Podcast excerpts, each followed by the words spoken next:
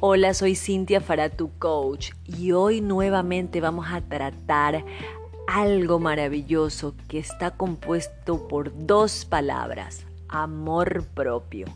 Esto que lo único que lo supera es sentirlo, vivirlo y que haga que nuestro corazón explote.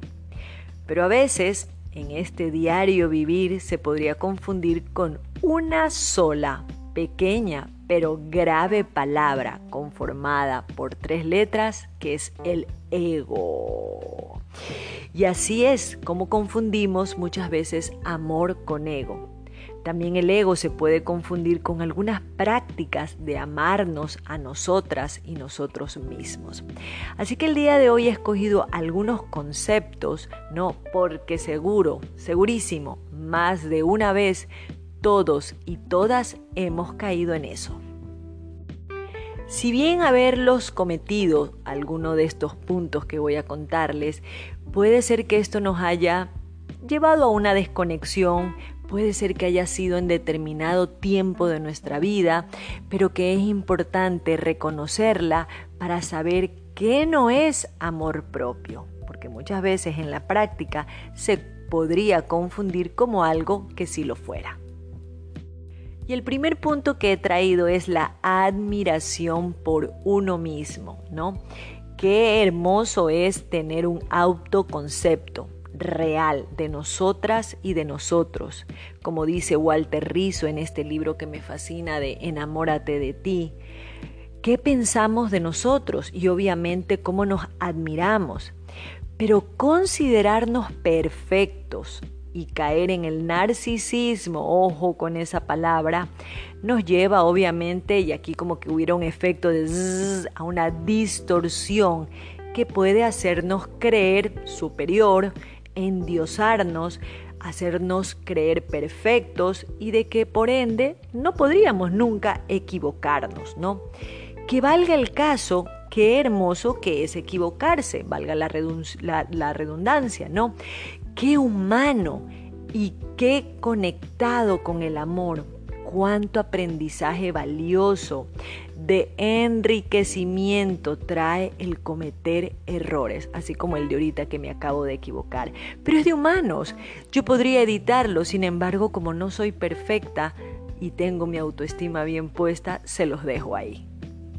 Siguiendo con el tema, por eso, quienes tienen una buena autoestima, ¿no? Ya me puse yo de ejemplo, son realistas y aunque hayan defectos y equivocaciones, los aceptan y de paso los solucionan porque pueden dar cabida a mejoras, ¿no? Admirarse, quererse, decirse cosas positivas es una, de, una cosa maravillosa, pero confundirlo con perfección nos lleva a todo, ¿no? menos estabilidad y más bien a pensar que podríamos estar con ese miedo de rechazo y de no ser aceptados o aceptadas por esta equivocación. Entonces nuestro primer punto nos lleva a que si bien nos vamos a admirar, que sea con defectos y virtudes, mas no que nuestra admiración sea porque entre comillas somos perfectos. El segundo punto, ser el centro de atención y creer que eso es una alta autoestima. ¿No? Querer llamar la atención, eh, se confunde siempre con un amor propio porque creemos que porque somos el alma de la fiesta, porque pues somos capaces de hacer cualquier cosa, de lanzarnos al vacío, de cometer pues cualquier cosa que nosotros querramos, se cree pues que tenemos una valía y un amor propio y una autoestima bien puesta. Sin embargo, cuando todo esto en exageración, ¿no? Y, y por favor entiéndanme de la manera correcta, solamente es un grito desesperado para que te miren, para que te atiendan y que a la vez lo único que nos debería de llevar es a analizar qué me falta y qué necesito. Porque la verdad es que cuando me amo, no tengo esa necesidad de darme a notar, y de llegar a extremos de hacer cualquier cosa por llamar la atención, ¿no? Recuerdo eh, que cuando empezábamos este tema de redes sociales se hablaba de ciertas publicaciones desnudas, ¿no? O con poca ropa, porque eso aumentaba el que uno podría tener más tráfico en tu red social. Entonces llegar a cosas que no tiene nada de malo quien lo quiera hacer, pero desde qué punto lo hacemos, ¿no? Si usted lo quiere hacer porque le gustó esa foto, más no por estar pensando en los likes o a la gente que puede llamar la atención, hágalo. Y es aquí también donde cabe este meme que siempre me gusta traerlo a cotación cuando hablo sobre este tema de amor propio, de amarnos, eh, que me gusta mucho porque dice una persona a otra, esa campaña mediática que haces en redes para que tu ex te vea feliz, entre comillas, no es amor propio. Así que ahí se las dejo para que ustedes la puedan meditar y más bien si les hace falta profundizar, pueden escuchar esa canción de Maluma que viene así, algo al respecto. Otra confusión sobre amor propio. Esa es mi opinión y así pienso y así se acabó, ¿no? Como digo, gran confusión. Es que en tu vida, ¿no? No haya otro color, no, o es blanco o es negro. Y en esto no quiero que se me confunda con la honestidad, ¿no? Porque a veces este dicho está muy utilizado en ese punto. Yo hablo de otra cosa. En cuestiones de opinión, cada persona tiene una visión del mundo totalmente diferente a la otra. ¿Por qué? Porque esta se basa en sus experiencias e interpretaciones y lo que a cada uno nos haga feliz. Ojo con eso de que nos haga feliz y que no tenga que ver con hacerle daño a otra persona. Cuando escuchamos, somos empáticos y aceptamos otros puntos de vista podemos relacionarnos sanamente con otras personas y por ende estar en paz y tranquilidad. Yo he visto a personas de grandes amistades que tienen puntos de vista totalmente contrarios y pueden tener grandes debates, no quiero ni siquiera utilizar la palabra pelea, grandes debates, ¿no? donde cada uno tiene su argumento porque se basa en su opinión, pero respetan la opinión de la otra persona porque así como se respetan y se aman, también aman a los demás. Cuando ya hay una imposición por creer que esa es mi opinión, yo ya me estoy desviando del amor y más bien estoy actuando desde otro lugar. Esta de aquí, yo soy así, así nací y así moriré, ¿no? Hay tantos dichos al respecto. Y se confunde ¿no? con esta premisa maravillosa del amor propio. Yo me amo tal y como soy, ¿no? Y otra vez les pongo ese sonido del zzz, porque aquí también se distorsiona al tener una imagen o una buena autoestima, una buena autoimagen, otro de los pilares que habla Walter Rizzo en Enamórate de ti. Pero cuando yo digo así soy y así me quedo y así voy a estar, y muchas veces se puede poner en riesgo ¿no? Eh, la parte física, porque podría atentar contra nuestra salud al no tomar acciones, ¿no? Si es el caso de que estamos viviendo con, con malos hábitos y podríamos, pues, como vuelvo y repito, poner en riesgo nuestra salud. Esto es solamente una máscara a no querer salir de nuestra zona de confort más cuando nos ponemos a la defensiva, ¿no? Y nos enfadamos. Esto es un poco que ya lo voy a profundizar en la siguiente parte, pero es donde yo me quedo ahí y ahí estoy y así soy y así moriré, ¿no? Entonces, y es que quien sabe cómo realmente es, está consciente de que somos seres en constante cambio y evolución, lo cual provocará que cualquier comentario para mejorar ¿no? O crítica constructiva o amorosa, me gusta llamarlo más así, ¿no? Y cada uno sabe de dónde viene, será algo positivo que inclusive, miren ustedes esto tan hermoso, inclusive podríamos agradecer. Esperar recibir algo a cambio. Vaya pues, ¿no?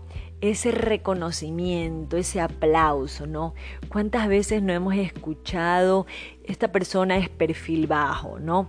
Y lo traigo como ejemplo porque cuando tienes el corazón lleno de amor, no necesitas reconocimiento o calificación y ni se diga de un galardón. Me salió con esta rima.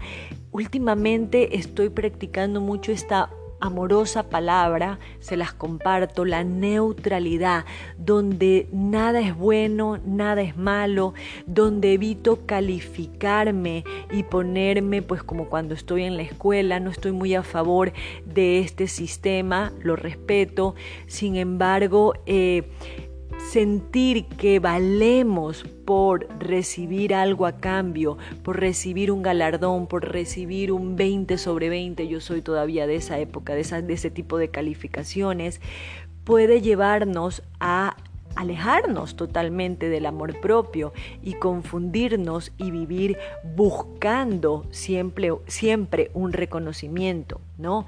Eh, no por eso confundamos el que querramos compartir algo que hacemos, ¿no? Ahí viene la otra parte, ¿no?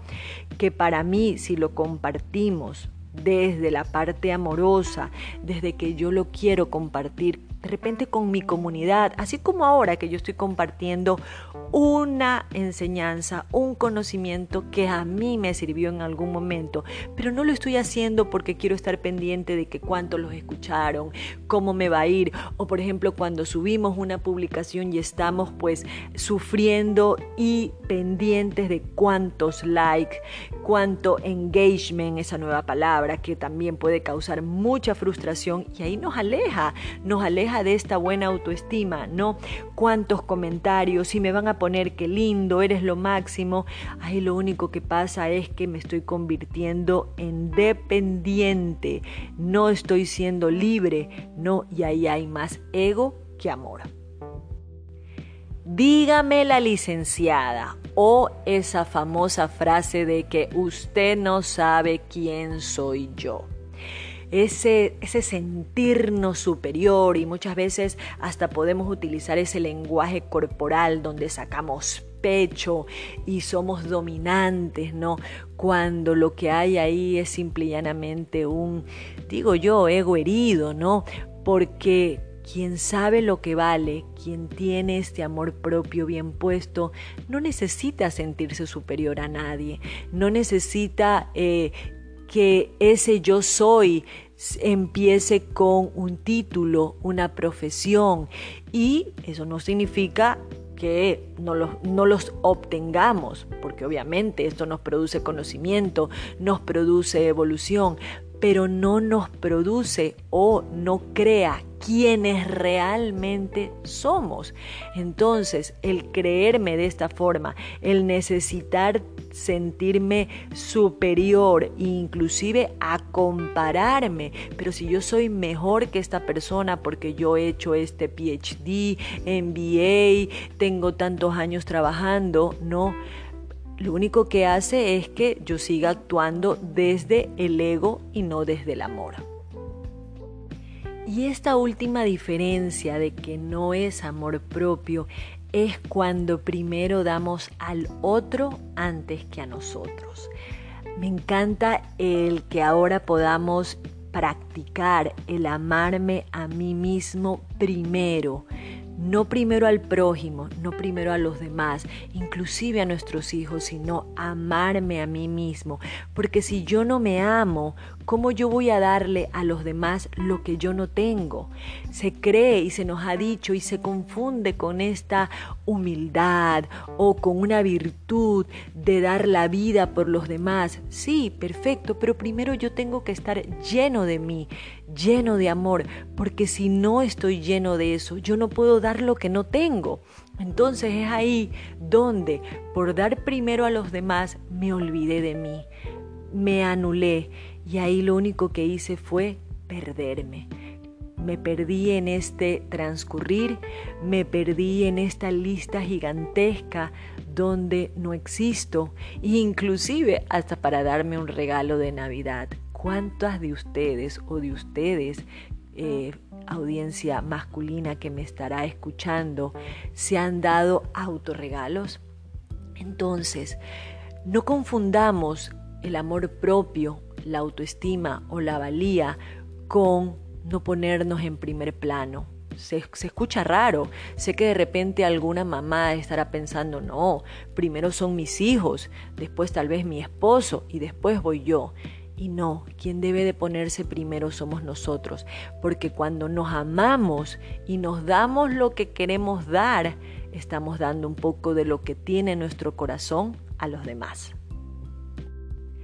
Espero en todo caso que les haya gustado este pequeño recorrido de algunos puntos, a mí me apasiona este tema, sobre este amor propio, sobre este maravilloso camino que es amarnos a nosotros y a nosotras mismas y donde podamos ver esas diferencias porque como lo mencioné, todos en algún momento hemos caído en estos, en más, más en unos que en otros.